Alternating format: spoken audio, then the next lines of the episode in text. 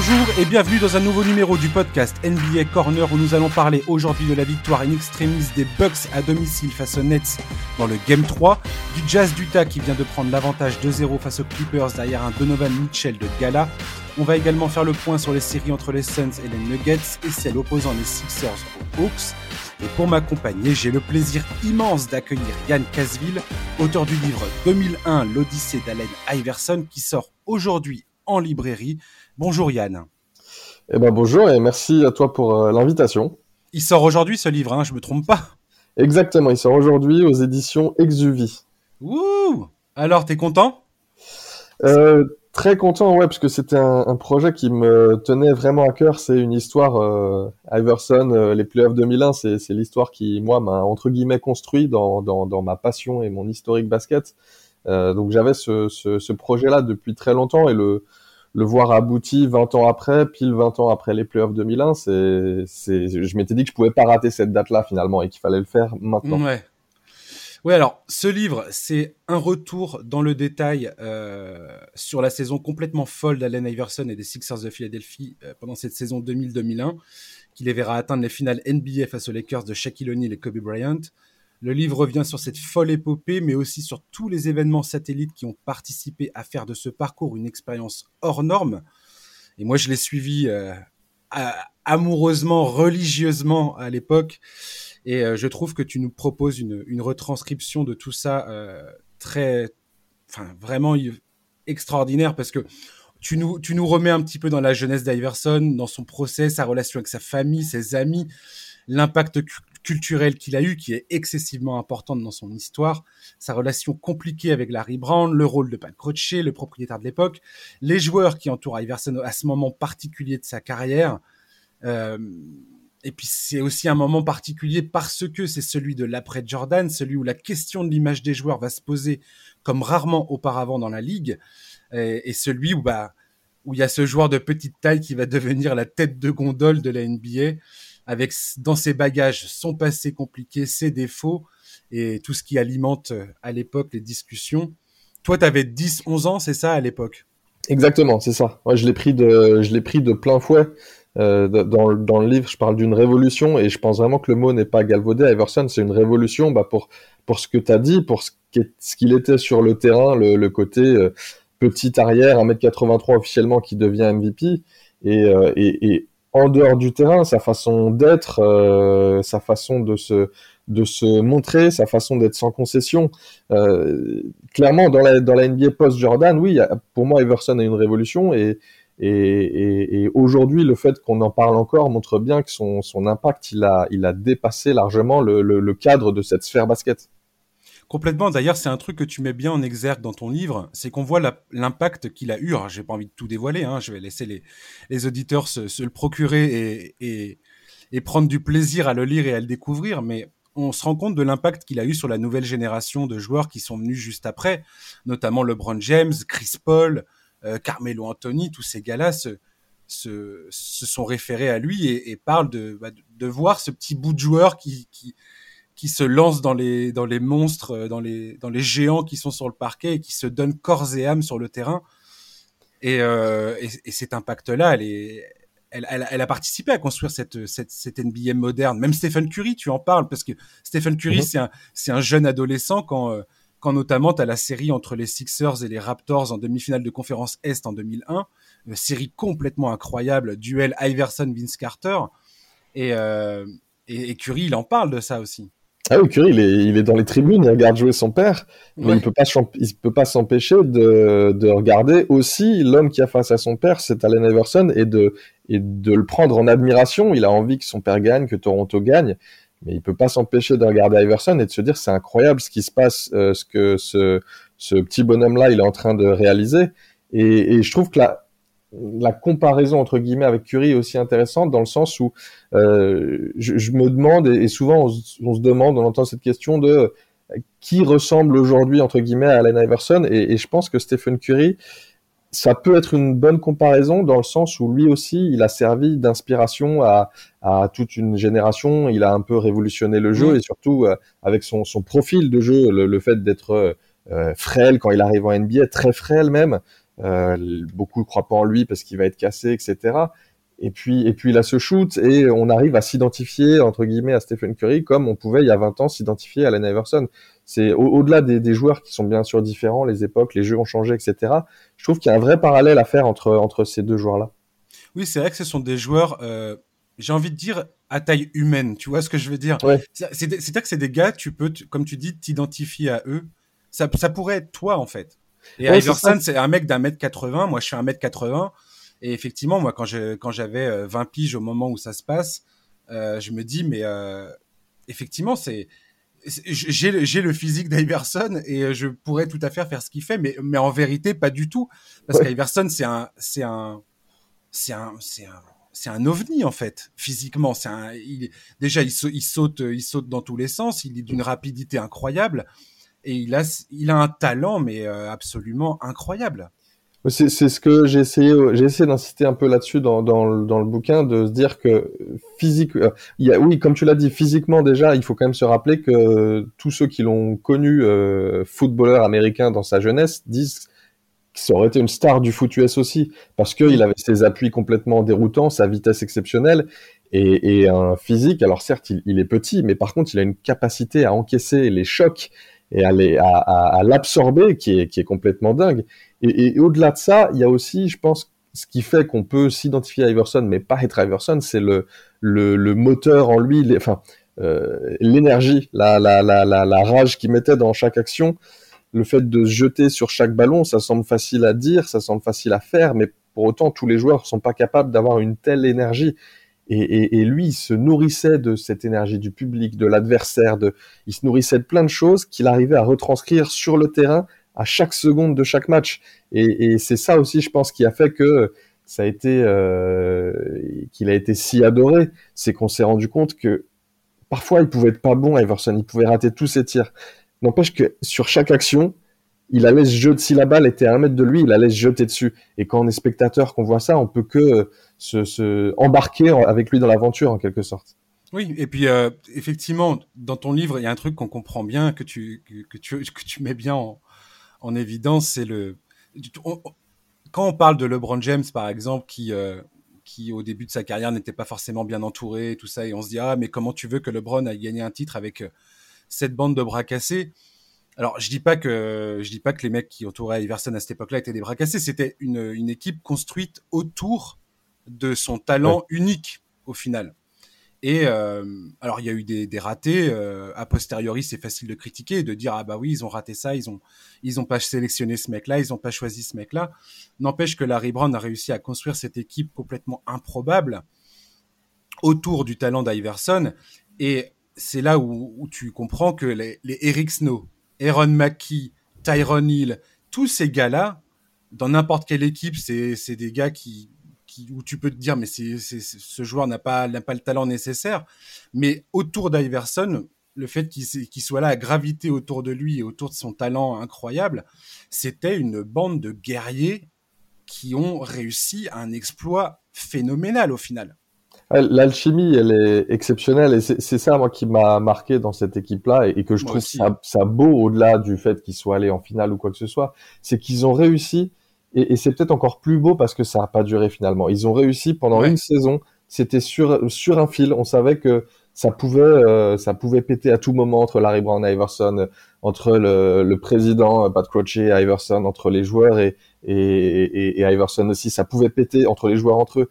Et, et pourtant, pendant une saison, il se passe et ça, s'explique à peine. Il y a une forme d'alchimie, de magie qui fait qu'ils arrivent tous à rester soudés autour de leur objectif, à se dire ok, on va jouer comme ça, c'est entre guillemets pas conventionnel parce que c'est clairement Iverson qui aura tous les ballons, qui aura tous les droits, et nous on va être euh, tous comme un seul homme derrière lui. Euh, mais c'est peut-être la seule façon qu'on a de qu'on a de gagner, et ils vont se tenir à ça. Et, défensivement aussi, c'est collectivement, c'est fort ce qu'ils ont fait cette saison-là. Oui, complètement. Puis Larry Brown qui est obligé euh, de, bah, de faire des compromis avec sa philosophie même du basket. Enfin, lui, c'est pas pas du tout euh, comme ça qu'il conçoit le jeu et il va être obligé de faire des compromis énormes pour euh, pour bah, réussir à utiliser Allen Iverson et cet effectif et, et, essayer d'en retirer le maximum sur le terrain. Et c'est ce qu'il va faire. Et c'est ça aussi qui est beau dans cette histoire. C'est comment Iverson va évoluer de son côté en tant que joueur, en mhm. tant qu'être humain même, j'ai envie de dire. Et Larry Brown, pareil. Et il y a cette, cette relation entre le coach et, son, et sa superstar, entre le coach et le reste de l'équipe. Et j'avais oublié également le nombre de blessures incroyables qui touchent cette équipe. Et les gars, ils jouent sur, euh, sur des chevilles cassées, sur des épaules démontées, sur... Euh, c'est, c'est fou, c'est complètement folle cette histoire. C'est ouais, et aujourd'hui en plus on est dans une ère 20 ans après du load management qui se comprend d'ailleurs parce que de toute façon il faut, euh, on peut pas forcer des joueurs à jouer s'ils sont blessés. Euh, il y, a, y, a, le long terme qui entre en jeu, il y a des salaires qui sont de plus en plus importants donc ça se comprend. Mais 20 ans en arrière ça n'existe pas et, et, et, le fait de que ces joueurs-là aient joué blessés, Eric Snow il joue quand même la finale, il a deux fractures à la cheville. En, théorie, c'est pas possible de, de jouer n'importe à la cheville. Iverson, si on, si, on, si on met des points sur son corps, la, la, la télé américaine s'amusait à faire ça. Ouais, ouais, ouais, je me suis blessé. il y a des points partout. Son corps, il est criblé de points parce qu'il est criblé de, il est criblé de blessures. Et c'est aussi ce qui, je pense, ajoute encore une fois de la beauté à cette histoire, c'est qu'ils se sont dit, euh, on a, on a quasiment aucune chance. On a peut-être même aucune chance encore moins blessé, mais c'est pas grave, on va au bout de l'histoire. Et clairement, à la fin, il n'y a plus de jus, et, puis il n'y aura pas de lendemain. Mais ils sont allés au bout, au bout du bout du bout de leur histoire. Tu sais ce qui est très drôle, Yann, c'est que quand j'ai lu ton livre, quand je, quand tu attaques la partie sur les playoffs et tout ça, il y a presque un moment, quand tu fais le listing de tout ce qui, de toutes les blessures, tout ça, de toutes les difficultés euh, qui paraissent pratiquement insurmontables. Limite quand je lis, j'ai beau connaître l'histoire, limite quand je lis ton bouquin, des fois je me dis, mais comment c'est possible qu'ils aient réussi à faire ça? En fait, il y a un moment, tu sais, tu crois pas.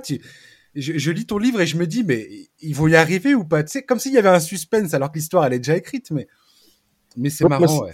C'est même pour ça qu'en fait j'ai commencé le livre tout de suite euh, par la l'introduction par la finale pour pour dire de toute façon voilà il n'y a pas de suspense on sait qu'ils vont arriver en finale mais, mais malgré tout il faut quand même se dire que à quel point c'est dingue qu'ils en soient arrivés là, parce qu'effectivement, moi-même, quand je relisais des articles de l'époque, mhm. au moment de faire le listing de, tous les scandales qui se sont passés, toutes les blessures, je me disais, mais, mais comment ils ont fait? Oui, clairement.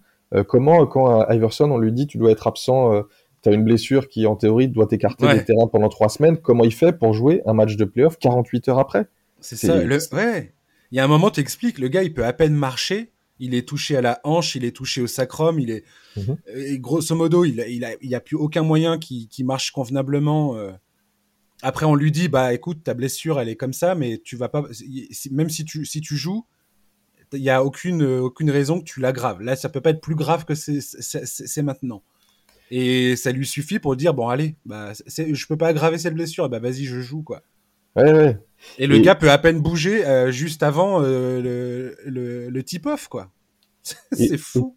tous les témoignages des médecins de l'époque, j'ai voulu vraiment que ce soit des témoignages d'époque parce que 20 ans après, on peut raconter une histoire et les, les, les, choses, ont, les émotions changent, les sentiments changent, on peut réécrire entre guillemets.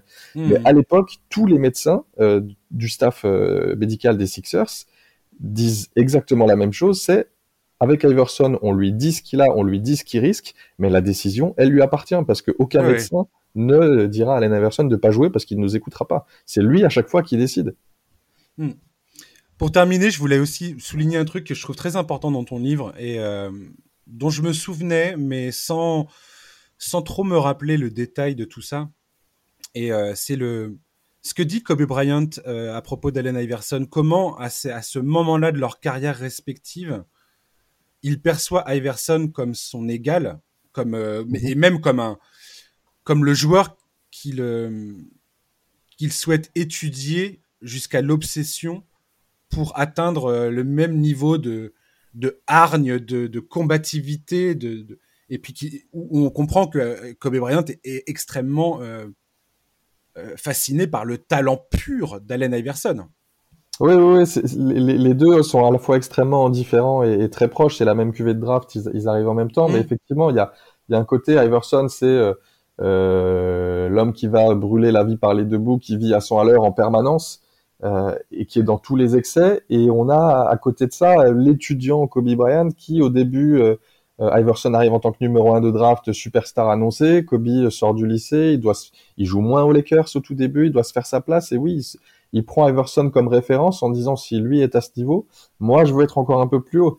Et pendant qu'Iverson va passer pas mal de soirées en boîte ou dans des clubs, Kobe va s'entraîner. Enfin, l'opposition entre les deux, elle est assez, elle est assez marquée, elle est assez forte, et, c'est une des, je pense, une histoire importante de la NBA du début des années 2000. C'est c'est l'opposition entre ces deux joueurs-là. Oui, complètement. Et puis, il y a un truc euh, qui ressort bien aussi dans ton livre, c'est le fait qu'Iverson, moi, c'est ce qui m'avait touché aussi à l'époque, effectivement. Enfin, voilà, j'étais plus jeune et, et le fait que euh, bah, Iverson, c'est un joueur qui acceptait ses défauts, le fait de ne pas être euh, bah, un exemple à suivre forcément, mais qu'il assumait, il assumait tout ça et que on sortait justement du côté perfectionniste de Michael Jordan Kobe Bryant reprendra ce flambeau par la suite, ce côté euh, presque psychopathe où, le, où, les, où les, mecs mmh, vivent, leur, sport de façon, euh, tu te dis waouh. Et les mecs, c'est juste des tarés en fait. Et, Iverson, il, y avait ce côté humain. Il était, il avait ces, ces, deux, ces deux côtés. un sportif de haut niveau absolument incroyable et en même temps un être humain avec ses failles et, et ses faiblesses, quoi. Ouais, moi, que, que tu voyais se jouer au grand jour.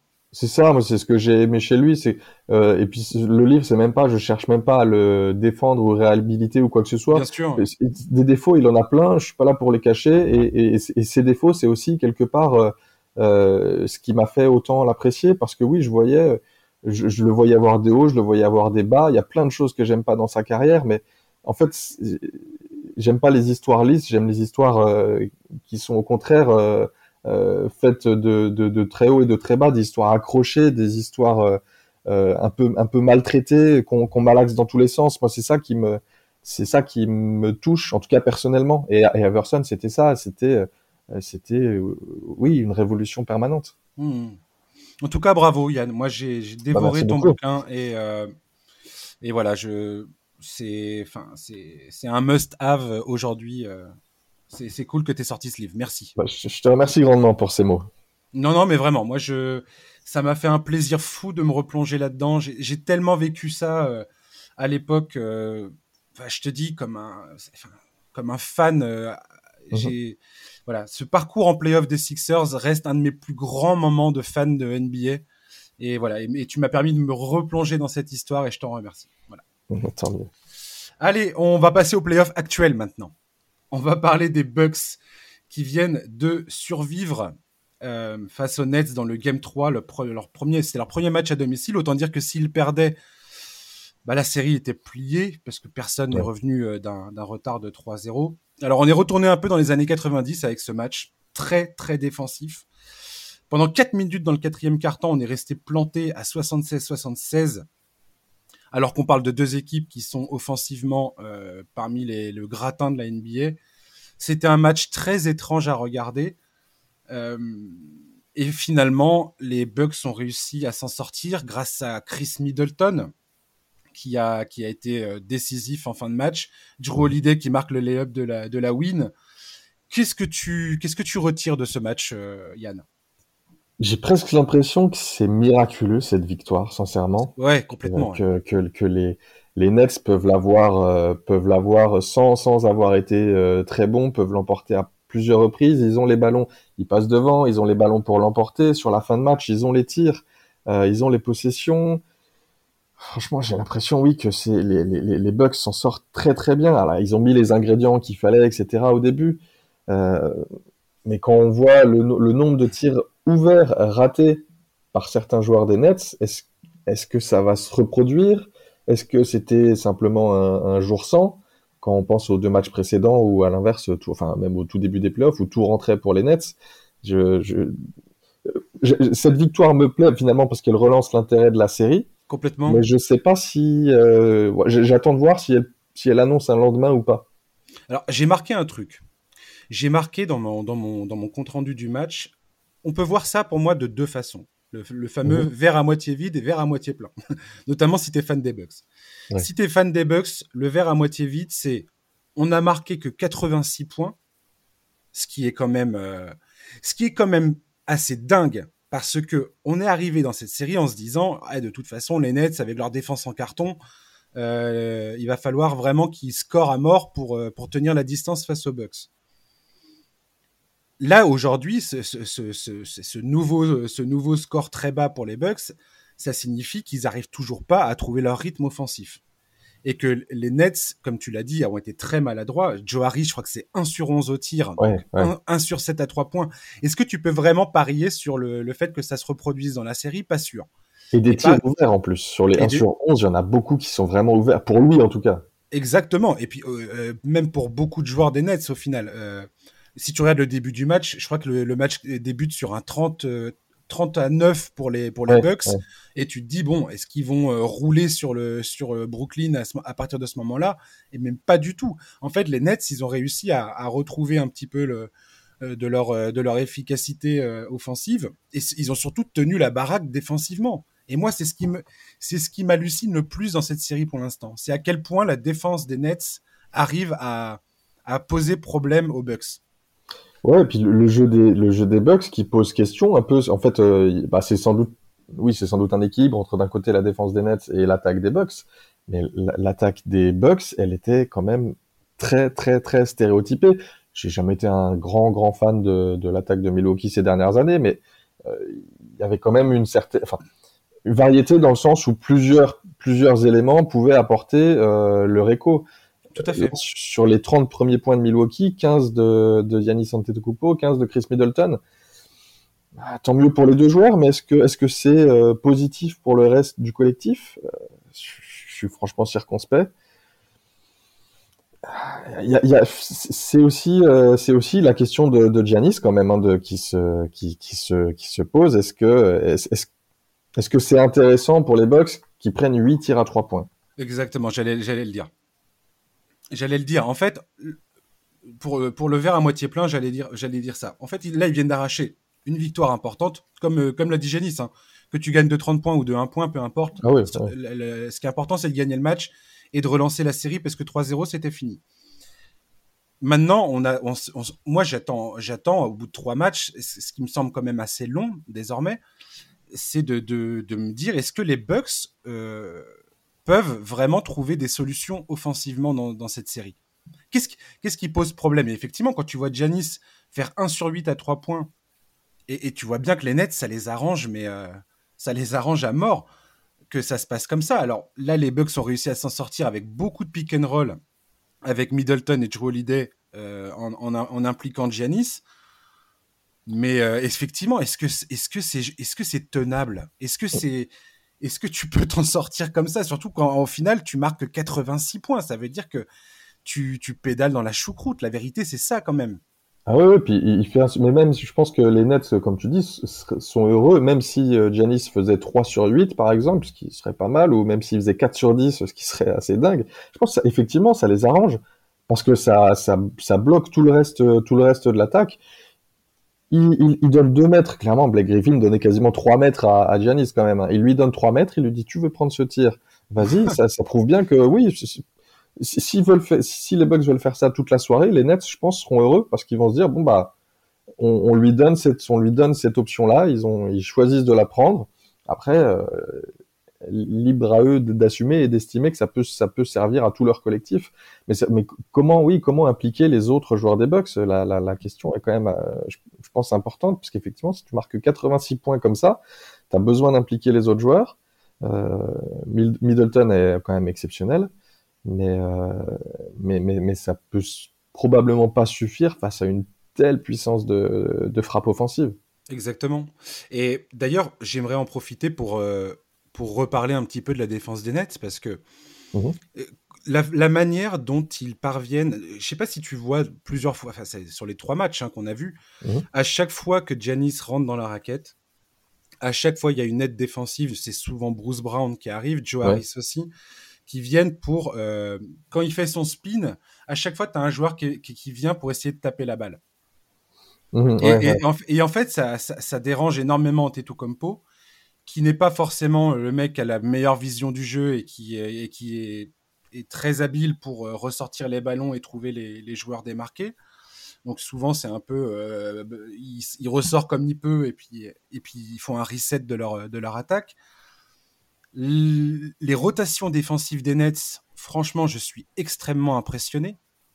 Je, m'attendais pas à ça en fait. de la part de, Brooklyn et, et leur, leur stratégie défensive pour l'instant elle marche du tonnerre face à Milwaukee.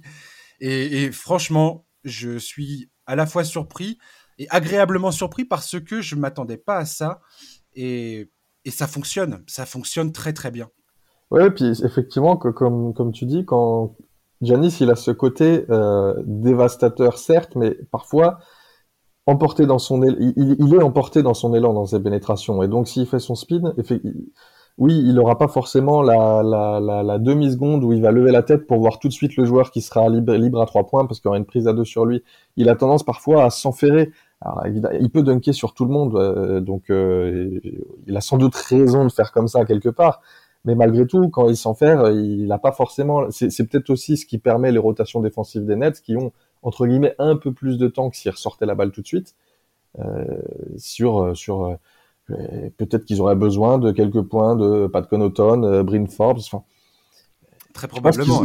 Ils, ils, ont besoin de paniers comme ça aussi pour de temps en temps euh, prouver que voilà, Janis peut faire la passe tout de suite, ça marque à l'extérieur les Nets vont peut-être essayer de, moins le serrer, euh, ou en tout cas de rester plus proche de leur défenseur en se disant ce, celui-ci peut shooter. Il y a peut-être une alternance à, trouver, mais quelque part, c'est aussi, enfin, le, jeu de Milwaukee, il est quand même aussi construit comme ça depuis des années sur, oui, la, pénétration de, de, Giannis qui à la fin peut tout, écraser. Oui, mais qui, pour moi euh, devient un peu trop stéréotypé à partir du moment où la défense arrive à, à contrecarrer cette première, euh, cette première attaque, cette première, euh, cette première offensive au cercle. Et, et, et, c'est là où on se rend compte que le jeu des Bucks, bah, il y a pas derrière, c'est ça devient plus compliqué quoi. Quand cette, ah cette attaque initiale est arrêtée. Et franchement, Yann, est-ce que tu t'attendais à voir Blake Griffin tenir tenir la distance à ce point?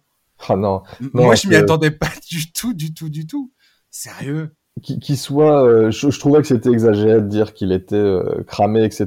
Parce que c'est simplement que, oui, en fait, il était simplement, euh, oui, surpayé, et puis il faut plus attendre de lui un, franchise player, et, et, et, donc voilà, son rôle correspondait pas à Détroit, donc que ce soit encore un joueur qui apporte évidemment. Enfin, je, je me disais, c'est une super recrue, etc. Là, on est sur un joueur clé de la série quand même face au MVP. C'est et ça, c'est un double MVP, ouais. Double MVP, ouais. Ça, honnêtement, non, je, je, je pensais pas qu'il aurait cette impact. Après, il y a la blessure de Jeff Green aussi, mais je pensais pas qu'il aurait cette importance-là.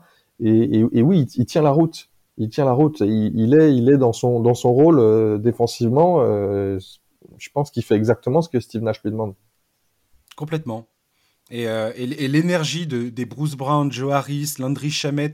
Regardez bien comment ces gars-là se battent sur les écrans pour passer en dessous ou par-dessus mais regardez bien comment il s'arrache sur chaque possession défensive. C'est bah, moi qui ai suivi pas mal de matchs des Nets, parce que franchement, les Nets, c'était quand même un peu l'histoire euh, de cette saison. On savait mhm. tous que ça allait compter. Donc, euh, c'est vrai que moi, j'ai posé des yeux, euh, un, œil particulier sur cette équipe toute la saison.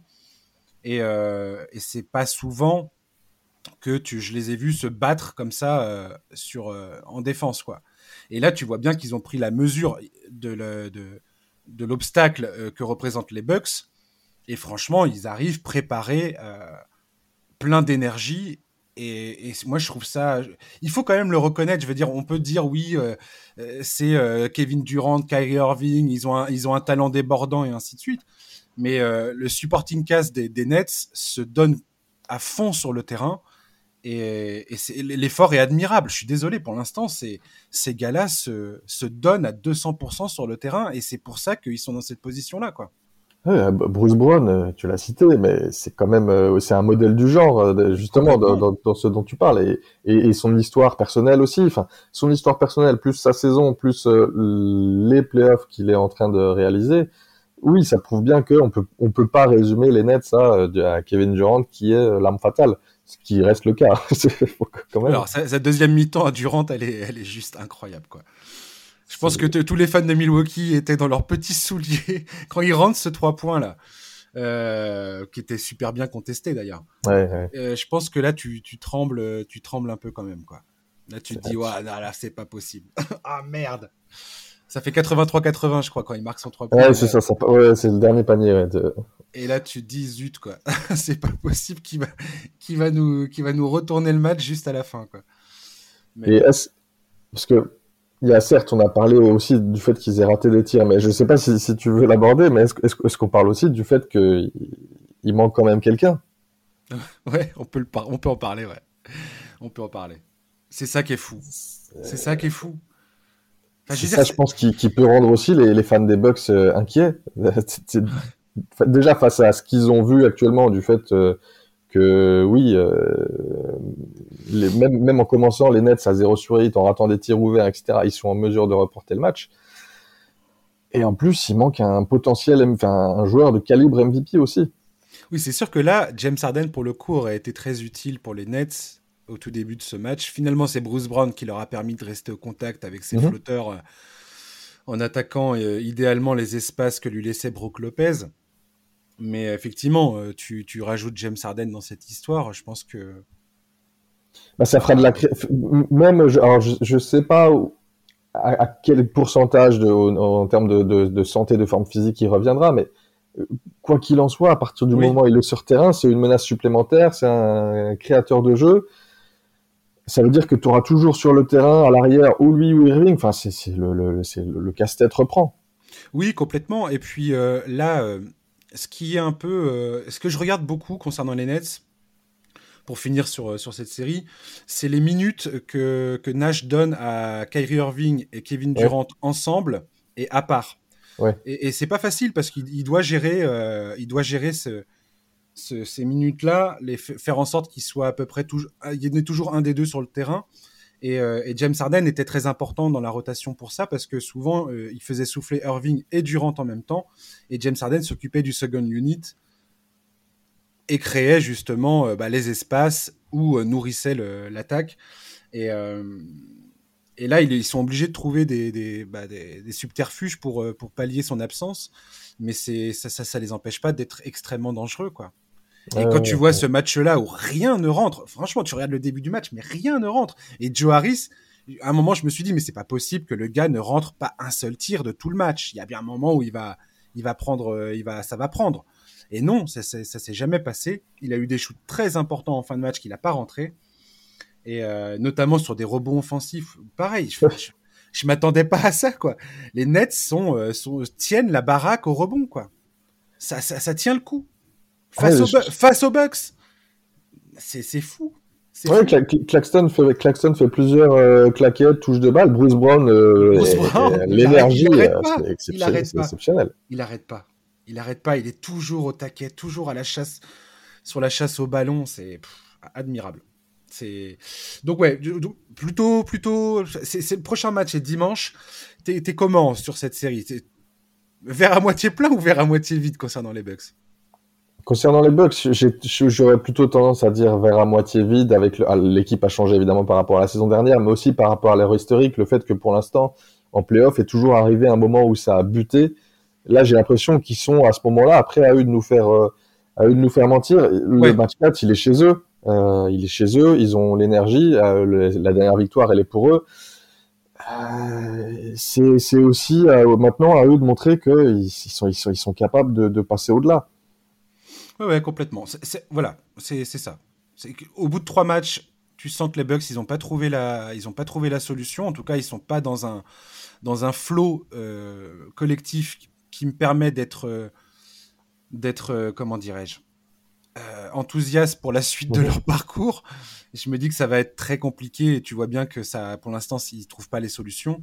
Maintenant, comme tu dis, ils peuvent nous faire mentir au match 4 et, trouver cette espèce d'élan, euh, d'élan collectif qu'ils ont besoin de trouver. Voilà, ça, va se jouer de façon sur les gars euh, autour. Hein. Oui, il leur faut de la hargne autour, effectivement, voilà. de, la, rage. Ça va être les Connington, les Bryn Forbes, les Portis si ces gars-là arrivent à trouver, euh, à trouver, à régler la mire et à mettre, les, à mettre des tirs pour, euh, pour accompagner Middleton et Antetokounmpo, ça, de, ça, ça, ça, peut bien se passer et inverser un peu la tendance, quoi. À voir. On verra. Sans oublier les lancers de Giannis aussi, qui sont un sujet. Incroyable. Il a combien sur la série? Il a 6 sur 19 sur la série pour l'instant. 27 sur 52 dans les playoffs. C'est ça, on, va pas lui demander de shooter à 80%, mais 6 sur 19, euh, quand on parle d'un double MVP, là forcément, il y a un côté faute, faille. Et ça, ça, ça, joue, et je pense que ça, même peut-être mentalement, ça doit jouer sur lui, il doit, il doit réfléchir de plus en plus à chaque tir, etc. S'il arrive à se débloquer, à se débloquer, peut-être qu'il se sentira un peu mieux aussi. Oui, complètement. Puis effectivement, enfin, moi, je, moi je, reste estomaqué de le voir prendre 8 tirs à 3 points dans, dans, dans, cette, dans cette rencontre. Quoi. Tu te dis, mais euh, à quel moment tu te dis que c'est un bon tir quoi? Alors quand, quand, il en marque un, là, euh, tu te dis, ok, pourquoi pas? En plus, c'était un 3 points un peu important. Euh, donc mhm. voilà, donc, mais bon, je suis, je suis vraiment pas sûr que ça soit la solution. Quoi. Voilà. Allez, on va passer au Utah Jazz contre les Clippers. Le Jazz qui viennent de remporter donc leurs deux premiers matchs à domicile sous l'impulsion de Donovan Mitchell qui tourne à 41 points sur les deux premiers matchs. 53% au tir, 44% à 3 points, 80% lancé franc. Autant dire que c'est un gros gros problème pour l'instant euh, pour les Clippers. Cependant, euh, les Clippers, j'ai trouvé qu'ils étaient incroyablement euh, résilients dans cette rencontre. Ils, ont, sont, revenus au contact. Il y, avait moyen que ça passe à un moment. C'est pas passé. La force collective du Jazz est quand même assez impressionnante. Euh, Gobert, il nous fait 13 points et 20 rebonds. C'est son, plus gros total en, carrière en playoff. Euh, Reggie Jackson a été, a, été très probant du côté des Clippers. Paul George a pas été ridicule. Kawhi Leonard, c'est un peu plus difficile pour lui pour l'instant. Après une, une, une, rencontre, enfin une série face à Dallas qui était, qui était exemplaire. Euh, voilà, ils se retrouvent encore une fois les, les Clippers à 2-0 enfin, à, traîner 2-0. Est-ce que tu, enfin, est-ce qu'ils vont pouvoir nous refaire le truc ou pas les, les ouais, j'ai l'impression que c'est le, le, contexte est complètement différent dans le sens où c'est 2-0, mais malgré tout, c'est deux matchs où ils sont dans le coup. ouais. Pour autant, ils sont dans le coup, mais on a une équipe, et euh, je crois que c'est Paul George qui disait ça à la fin du match hier, c'est ils sont face à une équipe qui a été numéro 1 de l'Ouest et qui est en train de, de, de, de, la Ligue même, et qui est en train de montrer pourquoi. Et donc on se dit, après tout, euh, Dallas, il y avait un côté, est-ce que ça peut tenir, euh, à quel point Luka Doncic peut tenir l'équipe sur ses épaules, etc. Putain, on sait qu'ils sont bons depuis le début de saison. Ils peuvent recommencer cette performance encore, encore, encore. C'est là où, je, où, en tout cas, de mon point de vue, je trouve qu'il y a une différence entre les deux 2-0. Euh, là, les, les, les Clippers sont dans le coup, mais sont clairement un outsider, complètement ils sont face à la meilleure équipe de la ligue, qui est, qui est oui, qui est en train de, qui est en train de le, le montrer. Et, et, tout n'est pas parfait non plus à, à, à, Utah. Ils, jouent très bien, hein. rien, rien à dire là-dessus. Mais euh, eux aussi, ils ont des absents. Eux aussi, ils peuvent, euh, ils peuvent trouver euh, d'autres armes. Hein. Le jour où ce sera pas Donovan Mitchell, peut-être que ce sera euh, Bogdanovic qui va cette fois-ci en mettre 35. Oui, c'est ça. C'est que le, la, la, puissance collective du jazz a été euh, on, l'a vu, on a été témoin de ça toute la saison. Mhm. Ils ont un très bon soliste en la personne de Donovan Mitchell. Et il est entouré magnifiquement euh, par Bogdanovic, Joe Ingles. Joe Ingles, ah quel match, quel match encore. Et puis euh, Jordan, Jordan Clarkson, quoi. quand t'as un gars qui sort du banc et qui te fait quoi? Il te fait 24 points sur 6 3 points. Bon, bah, c'est top, quoi. Royce ouais, euh, défensivement, il tient, il tient la distance.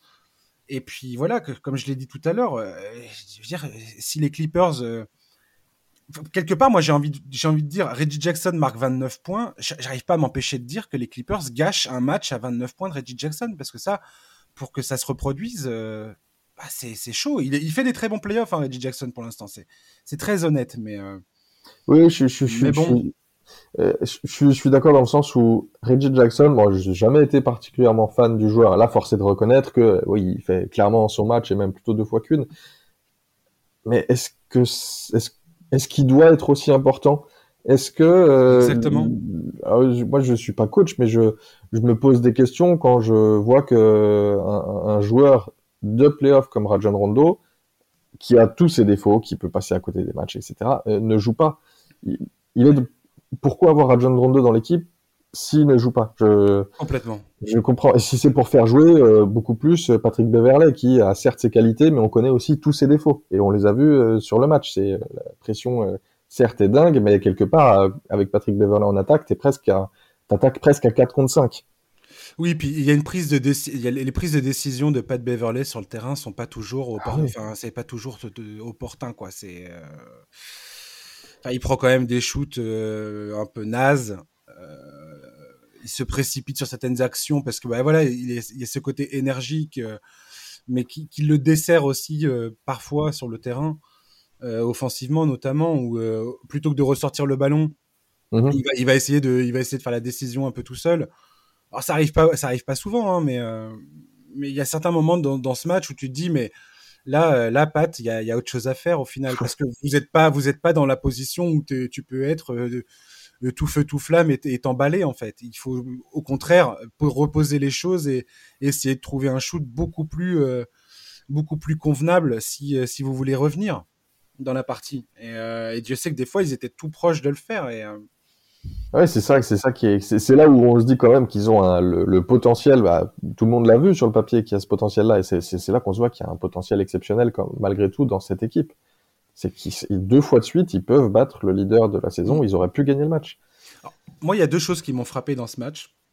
Euh, la première étant, euh, pour moi, c'est un match qui illustre c'est pas c'est pas ça date pas de de, de, de, ce match hein, ça date pas d'hier mais euh, mais de la, la, progression de Donovan Mitchell sur la lecture du jeu et sur sa manière de, distribuer le ballon, notamment quand il y a des prises à deux, voire des prises à trois carrément euh, hier soir. Et je trouve qu'il a fait énormément de progrès sur les deux, dernières saisons. Notamment l'an dernier dans la bulle, déjà on, l'avait vu. Et là, ça se confirme. Et, euh, et Donovan Mitchell est, enfin, je veux dire, sa progression aujourd'hui, il faut quand même faut quand même lui tirer un coup de chapeau à ce gars-là parce que c'est jamais c'est jamais gagné de devenir ce genre de joueur, genre de joueur superstar qui impose à l'adversaire des prises à deux. Et quand tu as un joueur comme ça dans ton équipe, c'est tout bénef. Et, et après, bah, faut que le joueur soit capable de, de lire les, les, ses prises à deux, de savoir où, où, à qui filer le ballon dans ces situations de, de, de, de pression. Puis là, on parle, on parle on parle de pression euh, qui a appliqué par euh, Paul George, Kawhi Leonard, Pat Beverley, des mhm. mecs comme ça, quoi. Et franchement, il fait un boulot, euh, moi, je trouve incroyable sur ces, sur ces situations. Et, voilà, je voulais le souligner parce que c'est très important, en fait, je trouve. et, là, il est grosso modo sur la série à 50% de réussite, quand même. Il prend, il prend en moyenne 30 tirs. Et en fait, ce que j'aime bien, c'est qu'il prend 30 tirs. Certes, c'est beaucoup, certes, l'équipe peut être euh, entre guillemets euh, dépendante, mais d'un mhm. autre côté, avec le talent qu'il a, il pourrait prendre, il peut se créer son tir à chaque fois, donc il pourrait en prendre 45. Je trouve qu'il y a un, dosage qui est assez juste. Mhm. Il pourrait forcer. on, voit bien que il a des moments où il peut aller au cercle à chaque fois. Après, le tir sera plus ou moins contesté, mais il arrive toujours à y aller. Et, et j'aime bien le dosage dans le sens où on a le leader établi, on sait que c'est lui, la marque repose sur lui, etc malgré tout, il est à 50% de réussite. Je trouve que cet équilibre-là, il, marche bien, et qui plus est sans, Mike Conley, alors que il manque quand même le meilleur titulaire dans l'équipe. Oui, et puis qui est incroyablement euh, important défensivement et, euh, et dans l'organisation de l'attaque, justement, dans la distribution des ballons. Et c'est pour ça que cette performance de Donovan Mitchell m'impressionne euh, d'autant plus, c'est qu'effectivement, sans Conley sur le terrain, ouais. Euh, il pourrait, il pourrait croquer, ça pourrait, il aurait pu croquer beaucoup plus que ce qu'il n'a fait, quoi. Et, euh, et je sais pas, il arrive à trouver, c'est cet équilibre qui est très compliqué à, à trouver finalement pour pour un joueur comme lui. C'est mhm. quand est-ce que t'en fais trop et quand est-ce que et quand est-ce que t'en fais pas assez en fait? Et, et je trouve que pour l'instant, c'est, il s'en sort mais haut la main, quoi. Mhm, j'ai l'impression en fait que c'est quand même cette série, ce qui est, ce qui est assez frappant aussi, il y a une opposition entre une équipe qui a ses Utah qui a ses acquis. Euh, quand l'un sort ou quand Conley est blessé, on sait qui va le remplacer. Euh, quand Rudy Gobert sort, on sait qui va le remplacer, etc. Une équipe, voilà, on voit comment ça tourne. Ça a tourné comme ça toute la saison. Et de l'autre côté, on a les Clippers où on va avoir des changements dans le 5 majeur parce qu'il faut s'adapter. On va avoir des, des, changements de meneurs, Terrence Mann, Rajon Rondo, etc. Patrick mm. Beverley, on en a parlé. Euh, euh Zubac et, euh, et, et, et de Marcus Cousins au pivot il y a une équipe, je trouve, qui cherche à s'adapter. Bah, c'est le lot des playoffs, mais qui se cherche face à une équipe qui est installée. Complètement. Complètement. Et, euh, franchement, collectivement, le, Jazz, et on va en reparler tout à l'heure avec les Suns, mais euh, ces deux équipes-là, euh, Utah et Phoenix, mhm. aujourd'hui, à l'est, à l'ouest, pardon, me semble être, enfin, je sais pas, c'est d'expérience. Quand, quand, je vois des équipes comme ça en playoff qui dégagent cette espèce de puissance collective, cette espèce de, cohésion sur le terrain, je me dis que c'est quand même très très difficile de, de, se débarrasser des équipes comme ça, quoi. Et les Clippers, ils ont, ils ont des talents individuels qui sont. Euh... Alors, je sais pas, on peut, on peut argumenter, hein, euh, mais Kawhi Leonard, mm-hmm. C'est probablement le meilleur joueur de, de, de, la série. Mais pour l'instant, il galère un peu. Et d'ailleurs, c'était mon deuxième point, c'était la défense de Bojan Bogdanovic dans ce ah quatrième quart-temps sur Kawhi. Euh, pareil, alors c'est voilà le truc que je, je m'attendais pas forcément à voir euh, un truc comme ça. Et, euh, et bon, ouais, je, je, trouve que quand tu as une cohésion comme ça et cette espèce d'énergie, en fait, le basket pour moi c'est un, un, jeu d'énergie. Et, et, quand tu vois ça sur le terrain qui est en train de, se, de prendre forme et que tu le ressens à l'écran, j'ai du mal, j'aurais du, je vais avoir du mal à, à, me dire que Utah va pas s'imposer dans cette série, quoi. Ouais, ouais, ouais. Après, ceci dit, oui. Est-ce que s'il y a une équipe qui peut euh, contrecarrer euh, ce constat avec lequel je suis d'accord, est-ce que après tout, c'est pas les Clippers euh, quand même? Quand même, si, si. Si, on doit y croire, voilà, c'est ce que c'est pas cette équipe-là qui est en capacité de le faire, parce que les Clippers, finalement, tout au long de la saison, on n'a jamais vu que ça tournait comme ça tourne à Utah. On, c'était, c'était par intermittence. Il n'y a, y a, pas eu cette cette alchimie générale. Mais oui, encore une fois, on sait que ça peut, ça, ça peut non pas se créer d'un coup, mais ça peut tourner par le talent qu'ils ont. C'est.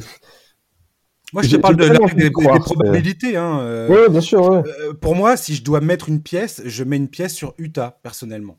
Ah, plus, que, sur les Clippers. Oui, clairement. Oui, clairement. Mais effectivement, il y, a... le talent nécessaire du côté des Clippers pour inverser cette tendance. Euh, et, un mec comme Kawhi Leonard sera toujours capable euh, de, de, peser euh, de, tout son talent sur une, sur une série. Et, et pour l'instant, il galère un peu à trouver, à, trouver ses, les espaces, à trouver comment influencer le résultat.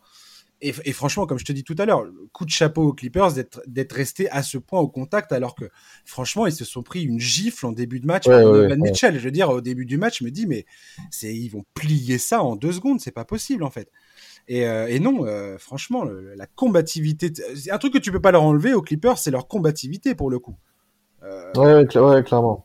Mais il y, y, a quand même un, un côté aussi euh, Utah, c'est leur année. Enfin, euh, comme si les Clippers, je pense qu'ils doivent aussi lutter contre ça, contre une équipe qui sait qu'elle est euh, en, quasi en pleine possession de ses moyens, qu'elle arrive, euh, ses leaders sont quasiment au sommet chacun de, leur carrière respective, même si Donovan Mitchell est très jeune.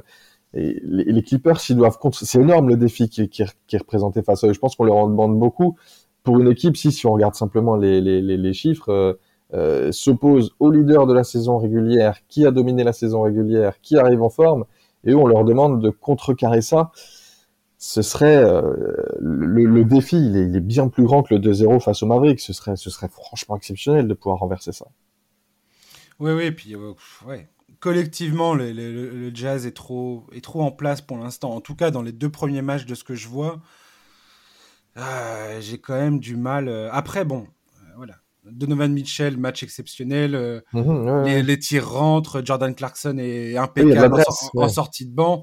Et malgré tout, les Clippers étaient dans le match. On peut le voir aussi comme ça. Tu vois, si on continue à regarder toujours, à faire toujours cette balance entre le verre à moitié vide, à moitié plein, on peut aussi se dire ça. On peut se dire, bon, les Clippers, euh, il y a, peut-être des, peut des choses à trouver. puis, je pense qu'on peut compter sur Tyron Lu et ne rigolez pas, chers auditeurs. on peut compter sur Tyron Lu pour essayer d'ajuster certaines choses. Oui, je, je pense, je pense qu'il va continuer. De toute façon, il a intérêt, mais je pense qu'il va continuer et il va peut-être. C'est un mec qui a jamais eu peur. C'est un mec qui a jamais eu peur de, de, jongler avec son effectif pour essayer de trouver, euh, pour essayer de trouver des choses. Euh, de trouver des failles et ainsi de suite. Donc, euh, pour le coup, ça, on peut pas lui enlever à Tyron Lu. On peut dire que c'est un mauvais stratège, tout ce qu'on veut. Euh, qui sait pas ce qu'il fait ou je sais pas. Enfin, il, se prend pas mal de critiques dans la tronche euh, Tyron Nu depuis des années maintenant. Euh, mais, c'est quand même un, un, coach. Tu peux pas lui enlever le fait qu'il essaye toujours des choses et, que c'est quelqu'un qui, même en cours de match, arrive à essayer, enfin, a, toujours cette, cette, cette, envie de, de, de, bah, de trouver, de trouver un nouvel équilibre, de trouver une nouvelle, des nouvelles combinaisons sur le terrain pour se sortir d'une situation où il voit bien que ça marche pas. Quoi. J'ai l'impression que là aussi, ce qui le dérange, c'est Rudy Gobert. Il, il, a pas vraiment de, il n'arrive pas à profiter. Et parce que Rudy Gobert est tout simplement le meilleur défenseur de la NBA, mais on dirait qu'il cherche différentes options mm. pour profiter. Est-ce qu'on est va essayer de jouer petit face à Rudy Gobert pour le faire sortir? Euh, Est-ce qu'on va mettre un grand face à lui? Et en fait, Gobert, il a réponse pour l'instant à tout. Ouais. C'est incroyable, Gobert. je, suis content qu'il ait fait un match comme ça, juste après avoir remporté son trophée de, de meilleur défenseur, parce que ça illustre bien pourquoi il l'est. Il y a mm. Utah avec lui, Utah sans lui, et Utah avec lui. on, on, voit bien que l'attaque des Clippers c'est plus la même, qu'il y a toujours, euh, il est euh, soit dans, euh, dans, dans les dans les dans le périmètre, soit dans les têtes, soit dans des passes qui vont être. il change toute l'attaque. Ah ouais, c'est ça. De toute façon, tu vois bien, tu le vois bien dans le regard des joueurs des Clippers. Tu vois bien que n'importe quel adversaire du tas, de toute façon, Gobert change complètement la géométrie euh, dans la raquette. Tu, vois bien, tu, vois bien, que les mecs ils sont obligés, comme tu dis, c'est très bien dit. Il est, il est soit, il est soit dans leur, euh, dans leur champ de vision, soit il est dans leur tête. Et, tu peux pas, tu peux pas nier le fait que ce mec-là change un nombre incalculable de, possessions sur le terrain et, oblige l'attaque adverse à, modifier. il crée un côté inconfortable euh, qui n'est pas commun en fait. C'est rares sont les joueurs qui sont capables d'imposer ce genre de, de, choses et, euh, et, voilà. Et Gobert, mais on, a un bijou les, amis. Il faut, il faut, il faut l'embrasser ce joueur français quoi. C'est il est, il, est, il est énorme. Il est énorme. Son impact est incroyable. Quoi. Comme tu dis, il y a Utah sans lui, c'est, ça n'a rien à voir. Ils sont pas là où ils sont, quoi. Clairement. Ouais, c'est sûr. Et oui, oui, je, pense que ça, ça, ouais, pour l'instant, c'est un casse-tête pour Tyron Lou. Il se dit, est-ce que je vais continuer avec un 5 hmm. de petite taille? En même temps, Gobert, il arrive à couvrir le terrain, même s'il peut être en retard de temps en temps. Au final, il est tellement grand que c'est l'histoire, bah, c'est l'histoire de son contre au match 2. Il est tellement grand qu'il arrive à tellement tellement fort athlétiquement aussi. Au, match 1, tu veux dire Au match 1, pardon. sur la dernière possession là. Au final, ce, ce, game 1, les Clippers peuvent se mordre les doigts de, de, de, l'avoir euh, laissé filer. Ouais, ouais, ouais, bah, ça, peut être ce genre de match. Enfin, tu vois, l'action défensive de Rudy peut être euh, quand on regarde, enfin, à voir, mais ça peut être vraiment un moment euh, charnière euh, dès, l'entame de cette série. Quoi. Ah oui, peut-être, peut-être oui. Et ça peut être aussi un moment euh, qui pave le, chemin, on en est loin, mais d'un champion, en fait. C'est de se dire, ah ouais, ou d'un futur finaliste. Mais il y a eu ce moment-là qui a compté aussi. Complètement. On va passer aux Sixers et Hawks. On nous compare sur la On retourne dans la conférence Est. Mhm. Donc Sixers Hawks, ça fait un partout. Ça joue ce soir, il me semble. Euh, le Game 3. Euh, premier match, ben, les Hawks euh, sur leur lancée de leur série et de leur victoire contre les Knicks avec un Trey Young, je sais pas, quasiment, quasiment insaisissable. T'avais l'impression qu'il n'y a rien qui fonctionnait du côté de, des Sixers. Et puis il y a eu ce finish complètement dingo où, où Philadelphie s'est quand même donné l'opportunité de pourquoi pas gagner le match, mais non, ils sont arrivés trop court. Game 2, euh, bah, moi, j'ai envie de dire que Philadelphie peuvent dire merci à Check Milton.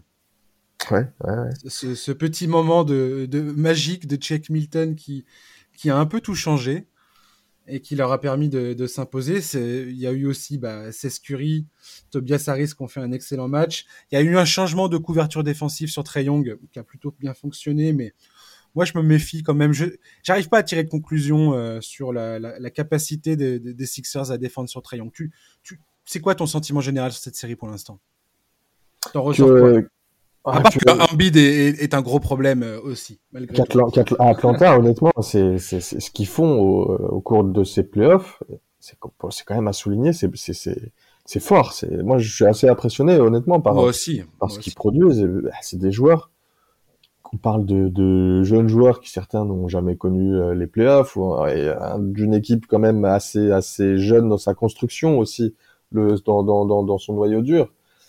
Et, là, ce qui montre, euh, à, l'inverse, je trouve que Philadelphie, pour l'instant, n'a est censé avoir plus d'expérience, euh, à, l'avantage du, du, terrain et de la saison, mais n'a pas été très rassurant. J'ai l'impression qu'ils ont les capacités supérieures pour écarter Atlanta, mais qu'ils n'ont pas prouvé réellement sur le terrain. Je suis d'accord.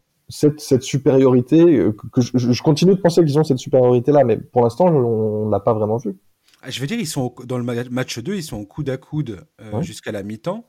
Et après, tu as ce fameux moment de Check Milton qui te, qui te plante 4 paniers à 3 points et qui lance un run de 28-8 en l'espace de 6 minutes et demie. Et euh, ça permet aux Sixers de faire, le, bah, de faire la différence au final. C'est comme, ça que, comme ça que le match euh, finit par tourner à leur avantage. Mais c'est quand même. bah, c'est.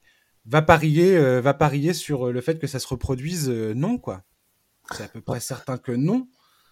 Et, et, et pour le coup, était pas, était pas hyper adroit à quel point c'était la défense de Philadelphie, à quel point c'est Trayon qui a eu du mal à, régler euh, son shoot et à trouver son rythme. C'est ce qu'il a dit d'ailleurs. Il a, il a dit on n'a pas réussi à, à, à, comment dire à imposer, à imposer, notre tempo, à trouver notre, notre rythme sur le terrain. On a perdu trop de ballons, ce qui est absolument vrai. Euh, maintenant, euh, bon, à, quel point c'est Atlanta qui déjoue et à quel point c'est Philadelphie qui prend la main, moi je suis, je suis encore à me questionner sur ce, sur ce point-là. quoi. Tu vois, sur Philadelphie, euh, j'ai tendance à me dire malgré tout que, alors certes, Shaq Milton ne mettra pas forcément tous les matchs 4-3 points aussi rapidement, euh, dans, dans, enfin, d'affilée quasiment, mais je, pense quand même que leur euh, progression en tant qu'équipe, s'ils veulent vraiment aller, leur objectif c'est le titre, s'ils veulent vraiment aller jusque-là, ils ont besoin euh, de Shaq Milton, ils ont besoin de Tyrese Maxey, ils ont besoin de Dwight Howard, ils, ils ont besoin de, ces joueurs-là ils ont construit aussi leur équipe et leur, euh, force de frappe globale. Ils l'ont construit avec ces joueurs-là, même, même si je suis pas sûr qu'il aura un, impact sur cette, cette série, mais Forkan Korkmaz, il y a des matchs où il peut rentrer, il y a des matchs où, il peut être bon. on, sait qu'en playoff, on voit les, effectifs se resserrer, les rotations se resserrent, il y a plus de minutes pour les joueurs majeurs et c'est normal. Euh, malgré tout, il, il, Philadelphie a quand même besoin, même si le 5 majeur est très haut niveau, que Shake Milton continue comme ça. Oui, Tyrese Maxi aussi, je, pense qu'il peut avoir une carte à jouer par moment. C'est là où je, vois entre guillemets plus d'armes du côté de au-delà de la supériorité euh, physique, j'allais dire, la domination de ce côté-là. Il y, a, peut-être des facts, ils peuvent trouver peut-être un facteur X à chaque fois. Ouais. Moi, je reste quand même effrayé par une chose, c'est euh, Ben Simmons, quoi. Est-ce que, est que Ben Simons, qui est censé être le, donc le deuxième meilleur joueur de, cette, mhm. de cet effectif, alors très gros défenseur, pas de problème, il termine deuxième du vote euh, meilleur défenseur de l'année, après avoir clamé toute la saison qu'il méritait le titre, ok. Mais euh, quand ton numéro 2, parce qu'Ambide est, est de, de, la, de la tête et des épaules euh, le joueur le plus important de cet effectif. Mais quand ton numéro 2 plante 4 points sur 3 shoots et 0 sur 2 au lancer franc, sachant qu'au lancer franc, c'est une. Ah, c'est même plus une honte à ce niveau-là. Là, ça devient, euh, ça devient pathologique, son histoire, là. Euh, moi, je. Je, je, sais pas. Je. Les Sixers, j'entends ceux qui disent que les Sixers vont être un problème, ont les capacités d'aller au bout et ainsi de suite. je, je, sais pas. Est-ce que, est-ce que Ben Simmons, est-ce que tu peux, est-ce que Ben Simmons c'est pas un gros problème quand même dans cette histoire?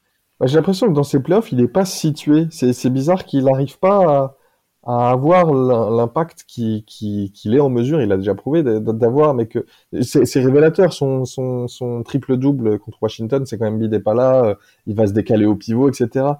Là, c'est bizarre, ça fait, ça fait des années qu'il maintenant qu'il joue à Philadelphie, qu'il joue à ce poste-là, et sur ses playoffs, on a l'impression que oui, il, il, a pas le, il, pèse pas offensivement, alors qu'il peut. Je, pense pas qu'il a pas, on sait qu'il a pas besoin de mettre 15 points par match non plus, mais il mmh. peut peser avec de la pénétration, avec et, on le voit, on le voit finalement assez peu. en dehors des, grandeurs des contre-attaques, bien sûr, puisqu'il va vite, etc. Mais ouais, pour, pour l'instant, oui, je suis d'accord pour dire que sur ce qu'on a vu jusqu'à présent, c'était un problème, oui, c'est oui, on peut le dire, je pense, c'était un problème dans, dans l'attaque de Philadelphie. Ce qui est très frustrant avec Ben Simmons, c'est le fait que défensivement, ce qu'il apporte sur le terrain est, est capital. Il a cette capacité de créer du jeu, de trouver, les, de trouver des passes lumineuses, et euh, il y, a, y, a, ce truc-là, tu vois, quand, quand, Doc Rivers dit on peut critiquer euh, l'attaque de Ben Simmons tant qu'on veut, ce gars-là est un, est un magicien en termes de création de jeu sur le terrain et pour faire jouer tous ses coéquipiers. Ok, très bien. Ça, c'est dit. Mais en playoff, quand tu rencontres un même adversaire sur euh, au, minimum 4 matchs pour remporter ta série, et que tu as ce gars-là où tu peux lui laisser 2-3 mètres, que la défense peut donc barricader la raquette, et qu'en plus, tu as, ton, ton, ton, meilleur joueur, c'est Embiid qui a besoin d'espace justement à ce niveau-là. Pour moi, ça reste un gros problème quand même. Ça reste un gros problème. Ah j'arrive pas, à me dire, oui, bien sûr, Philadelphie peut gagner le titre avec Ben Simmons. Pour moi, ça, je suis désolé, hein, mais ça me paraît impossible en fait. Ah, je, je, serais, moi, je serais pas définitif là-dessus. Hmm. le joueur, j'adore Ben Simmons. J'adore le voir jouer parce que il y a, y a, ce côté. Euh, euh, certes très frustrant parce qu'en fait on sait qu'il va pas tirer, mais il y a, y a oui, il y a une création euh, qui et son, agilité balle en main, le fait qu'il soit grand, délié et tout. J'aime voir ça, j'aime, euh, j'aime regarder ça. Mais, mais où je te rejoins, c'est que oui, pour l'instant, ouais, ça, ça, peut être un problème. Un problème pour aller au bout, je sais pas parce que l'équipe, je la trouve vraiment solide. Oui, solide physiquement, il y a de l'expérience. Euh, en fait, je, pense surtout à la concurrence qui est en face. Euh, pourquoi il devrait s'interdire de se dire euh, on ne peut pas écarter Atlanta ou Brooklyn ou Milwaukee à l'Est? Déjà, c'est ces trois équipes-là. je pense pas qu'ils soient forcément... certes, il y aura des favoris, etc. Mais ils ont leur chance, à mon avis, contre ces équipes-là. Ouais. pour moi, j'ai besoin de voir Philadelphie dominer beaucoup plus défensivement que ce qu'ils font euh, à, l'heure qu'il est, quoi. Bah oui, c'est ce qu'on attend. En fait, c'est ce qu'on attend. Moi, je pensais que la série se résumerait à ça. C'est qui, c'est qui dominerait euh, physiquement et défensivement Atlanta, qui les étoufferait. Mm-hmm. Et, et, qu'après, il y aurait de la course, du Ben Simmons qui court, etc. Euh, un coup de chaud de cette curie par moment.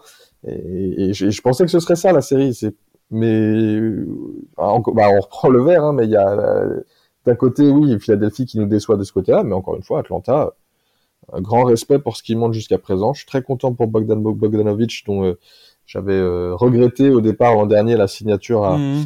l'histoire de la non-signature. J'aurais adoré le voir à Milwaukee, etc. Ah bah je, voulais le voir chez un prétendant au titre. Il serait sacrément utile à Milwaukee alors. Ouais. la vache. Là, je suis content de le voir dans une équipe où il se régale euh, parce que j'adore ce joueur. Non, mais comme tu as dit, Atlanta, franchement, il faut, il faut reconnaître qu'Atlanta, ils, sont surprenants. Trey Young, il est. Trey Young, ouais. C'est un, un, vrai joueur, Trey Young. Et... Euh, moi, je me suis trompé sur lui. Hein. J'étais très sceptique euh, le concernant, notamment dans sa capacité à briller en playoff. Et, euh, et voilà, il m'a fait totalement mentir. Je suis très content d'avoir eu, eu tort le concernant. Parce que franchement, il, il, est, il est épatant, ce joueur. Voilà. Euh, juste pour terminer sur les Hawks euh, mhm. face aux Sixers, euh, les Hawks sont sur une série de 13 victoires consécutives à la maison. Et sur leurs 23 derniers matchs, ils ont gagné 21 matchs. Donc autant dire que Philadelphie a fort à faire pour aller s'imposer là-bas. Et j'ai hâte de voir ce que ça va donner. Avec l'état du genou de Joel Embiid, qui est peut-être aussi l'une des clés, l'état de son ménisque. Ouais. Ouais, ouais, pour l'instant, mini, mini déchirure, je sais même pas ce que ça veut dire. Euh, je savais pas qu'on pouvait avoir des mini déchirures. Oui, puis, puis on sait tout l'historique de blessures qu'il a derrière lui, donc forcément, on va être euh, plus euh, euh, attentif à se dire, est plus inquiet, parce qu'il y a eu un historique. Bah, c'est fragile, quoi. C'est-à-dire que une mauvaise chute, un mauvais, un mauvais, une mauvaise réception sur un saut, et puis Dieu sait que Capella, c'est, enfin, pour l'instant, il domine son duel avec Capella. Hein. Mais euh, Capella, c'est quand même un joueur très physique qui exige euh, d'Embiid un engagement euh, total sur les rebonds, défensivement, offensivement. tu peux pas, tu, y a pas, il peut pas prendre des vacances face à face, à Capella. Donc, donc bon. Oui, puis c'est un joueur Embiid qui tente. C'est pas trop un joueur qui s'économise. C'est un joueur qui va tenter des choses. Et, en tentant, il peut prendre, enfin, prendre, c'est pas prendre des risques, c'est jouer, mais ça peut être vu physiquement comme prendre des risques sur des actions où il va tenter des choses, etc. Hmm. Il nous fait ces, ces, ces petits step back ou ces, euh, comment, comment ça s'appelle, ces Eurostep. Avec, euh, avec sa dimension, c'est complètement. À chaque fois, je suis complètement sur le cul. À chaque fois que je le vois faire ça, je me dis, mais comment un mec de 2m13 euh, est aussi lourd que lui est capable d'être aussi agile C'est c'est à la fois magnifique et à la fois tu te dis waouh. Oui, il y a quand même aussi quand même un côté euh, lourdeau dans son Eurostep. Ouais, ouais, il, y a, il, y a, un aspect, un effet de lenteur qui ne l'est pas parce qu'il fait 2m13, c'est incroyable, mais ça donne un effet de lenteur, je trouve, rendu, rendu image. Ouais, ouais, c'est vrai. Allez, on termine sur les Suns et les Nuggets. Euh, bah, les Suns qui ont remporté les euh, deux premiers matchs. On part à Denver pour euh, le match qui 3 qui se joue euh, également ce soir, il me semble. Euh, bon, bah voilà, j'ai envie de te dire que bah, ça sent un peu le sapin du côté de Denver là. Il y a quand même eu deux gifles monumentales et l'impression, en tout cas visuelle, de ces deux premières rencontres entre ces deux clubs euh, m'inspire pas beaucoup la confiance concernant Denver. Alors, tout le monde sait que je suis fan de Denver, que je suis un énorme fan de Nikola Jokic. Bravo pour le titre de MVP. J'applaudis des deux mains, mais là, il est trop seul et la défense de Phoenix n'a rien à voir avec celle qui était en papier mâché euh, de, Portland.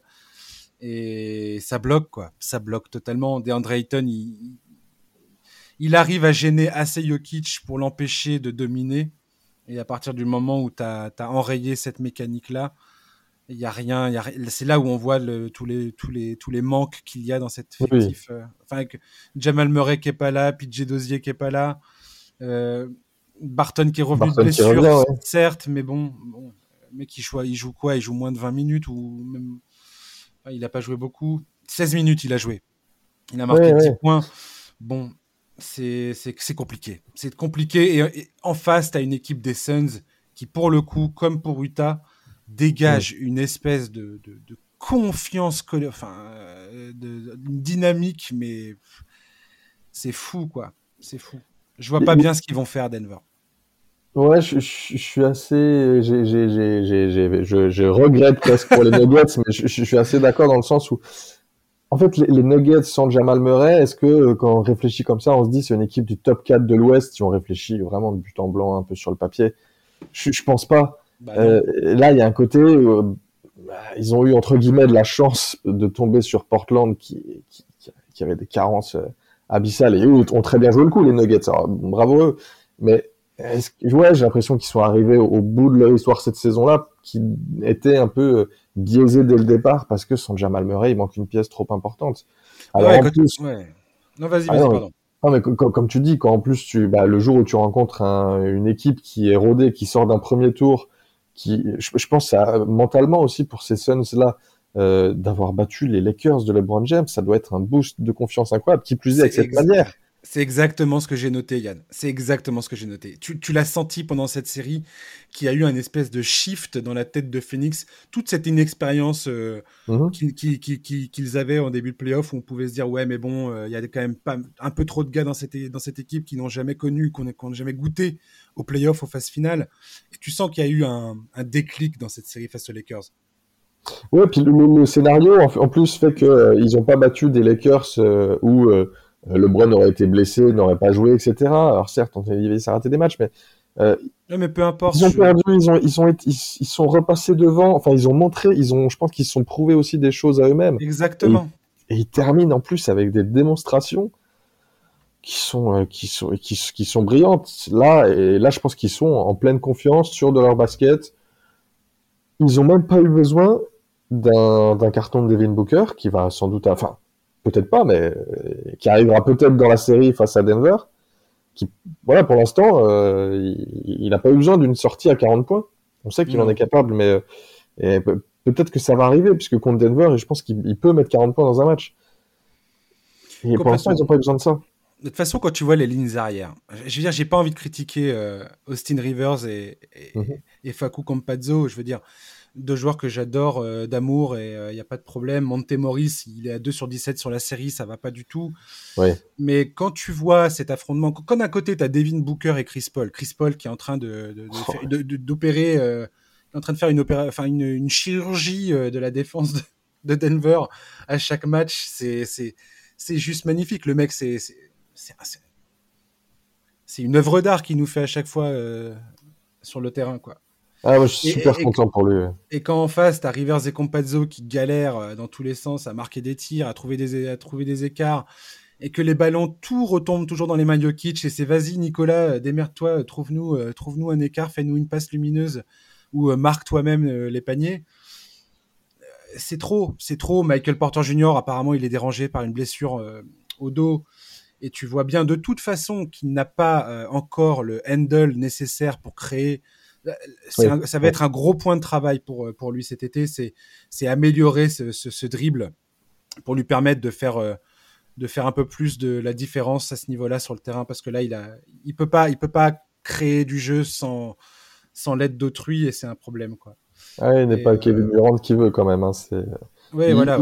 J'adore voir jouer Michael Porter Jr. Il y a une facilité qui se dégage de lui, c'est beau, etc. Il y a du boulot. C'est élégant. Mais oui, on, voit tout le boulot qui reste à faire. Ouais, il y a tout le boulot qui reste à faire. Aaron Gordon, il est pas, il est pas pareil, trop dépendant. Paul Millsap, il est, c'est un pareil, il va le regarder, mais il est cramé. Je suis désolé, il est cramé, Paul Millsap.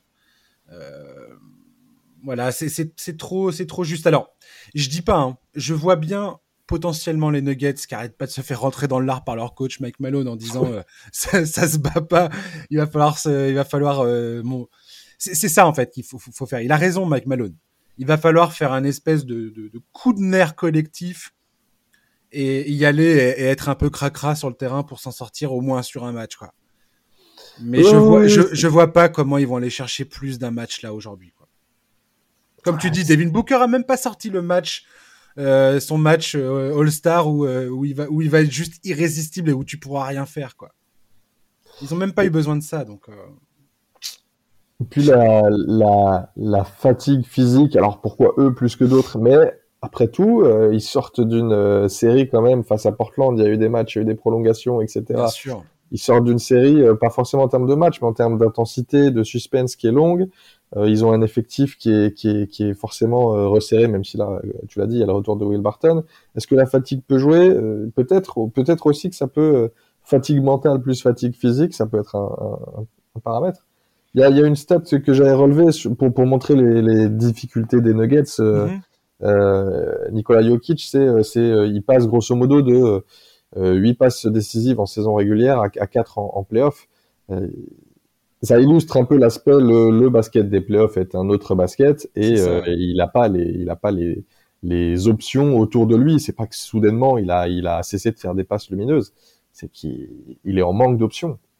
Oui, puis Portland avait avait bien réussi à, à justement à empêcher. Au final, l'idée c'est on empêche Jokic de, de, peser dans la distribution et, et, on laisse les autres faire la décision. C'est la meilleure stratégie à. Sauf que défensivement, Portland n'avait pas forcément les arguments pour euh, empêcher correctement tous les autres de s'exprimer. Ouais. Euh, là, Phoenix, c'est si tu vois leur progression en termes d'efficacité défensive sur l'ensemble de la saison, là, ils arrivent au mois de mai-juin, ils sont en train de, de, piquer à ce moment-là. Ils sont au sommet de leur, euh, de leur efficacité. Ils, ah ils, ont, ils ont trouvé leur identité. Et c'est ça qui se dégage sur le terrain. Et tu sais très bien que quand tu arrives en playoff, c'est ça qui, c'est à ça qu'il faut que tu arrives en playoff. C'est à cette espèce de, de réalisation collective où tu sais, tu connais tes forces, tu connais tes faiblesses, tu sais où trouver tes points, tu sais comment arrêter les autres. Et, voilà. Et quand tu as, as répondu à ces questions, après, bah, ça dépend de la qualité de ton adversaire en face. Et si on a un duel Utah-Phoenix, ça va être fascinant de voir comment le, le match-up va se, va, se, va se présenter à nous, c'est-à-dire euh, les forces, les faiblesses, qui va réussir à appuyer là où ça fait mal et qui va réussir à trouver les failles euh, sur deux collectifs qui en ont qui en ont pas beaucoup justement des failles. Mais euh, mais là Denver en a trop. C'est trop, c'est trop. Même à plein régime, Denver, je pense que ça serait pas évident du tout. Et, là, laisse tomber. Enfin, c'est pas possible. Ouais, et puis Phoenix, quand, quand, quand t'as euh, des garçons, on parlait à Utah, à, Utah oui, de, de, de Royce O'Neal, mais euh, quand t'as un, un, un Torrey Craig qui sort, euh, qui, je vais pas dire qu'il sort de nulle part parce que c'est faux, mais moi, je, moi je, qui, fan, qui suis fan de Denver depuis quelques années maintenant, Torrey Craig, c'est un, c'est c'est un, un, guerrier, c'est un, ah, un mec qu'il faut avoir sur ton banc, typiquement. Torrey Craig, Jake Roder, enfin, t'as des joueurs comme ça où tu sais que oui, t'as as de l'énergie déjà. Ouais. T'as du physique, t'as de l'engagement physique. Ouais, l'engagement physique, ouais, c'est très fort l'engagement physique quand même avec ces joueurs-là. C'est hyper important en plus en playoff. Comme tu dis, les playoffs, ça n'a rien à voir avec le, le, le, basket de la saison régulière. Et si t'as pas des mecs comme ça qui, qui vont, euh, qui vont au contact et qui se battent sur tous les ballons, je repense à ce compte de Torrey Craig par derrière là sur Montemoris où Montemoris, pourtant il le connaît, hein, et, euh, tu, vois que Montemoris, il se dit allez c'est bon, euh, parce qu'en plus ils ont tellement galèrent tellement à trouver des ouvertures que quand ils en ont une, ils s'en saisissent immédiatement. Et Torrey Craig, il a remonté la longueur du terrain, il est venu et, il éjecte cette balle et le, public est en parce qu'après c'est ça aussi, tu nourris, euh, tu nourris la, l'hystérie collective dans le stade et c'est, de l'énergie en barre et c'est ce qu'il faut quoi. Ouais, ouais, ouais, ouais, parce que j'ai vu des stats comme quoi on a quand même beaucoup de victoires à l'extérieur, etc. Mais ça, va forcément, ça rentre forcément en compte aussi le public, le retour du public. Et, dans des salles, j'imagine pas ce que c'est pour Phoenix qui a pas eu de playoff depuis 10 ans. c'est ça, ouais. oui, ils doivent ressentir, même si ça, c'est peut-être qu'un paramètre minime, mais les joueurs, ils doivent bien ressentir qu'il se passe quelque chose en ville. Soit ça doit bien leur transmettre un espèce de supplément d'âme, c'est peut-être un peu euh, grandiloquent, mais il y a peut-être quand même un petit truc qui se joue, un petit truc qu'on ressent. Et je pense qu'à Phoenix, ils sentent bien que cette équipe, il y a, quelque chose qui est en train de se passer.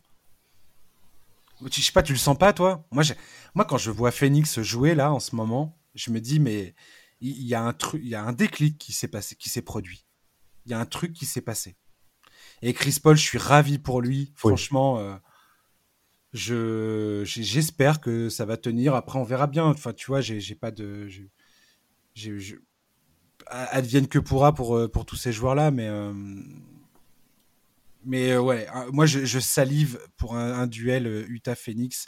J'ai pas envie d'enterrer les Clippers loin de là. Ça, on en a parlé. oui, oui, bien sûr. Ouais. On, on, est bien d'accord. Hein, je j'enterre pas du tout les Clippers à l'heure qu'il est. Et Denver, ça reste une équipe à laquelle je suis très attaché, mais mais ouais, on verra. On verra, on verra. Mais deux, deux, belles équipes en tout cas pour l'instant et qui nous offrent un, vraiment un, très beau basket. Je prends beaucoup de plaisir à aller voir jouer ces deux équipes. J'avoue.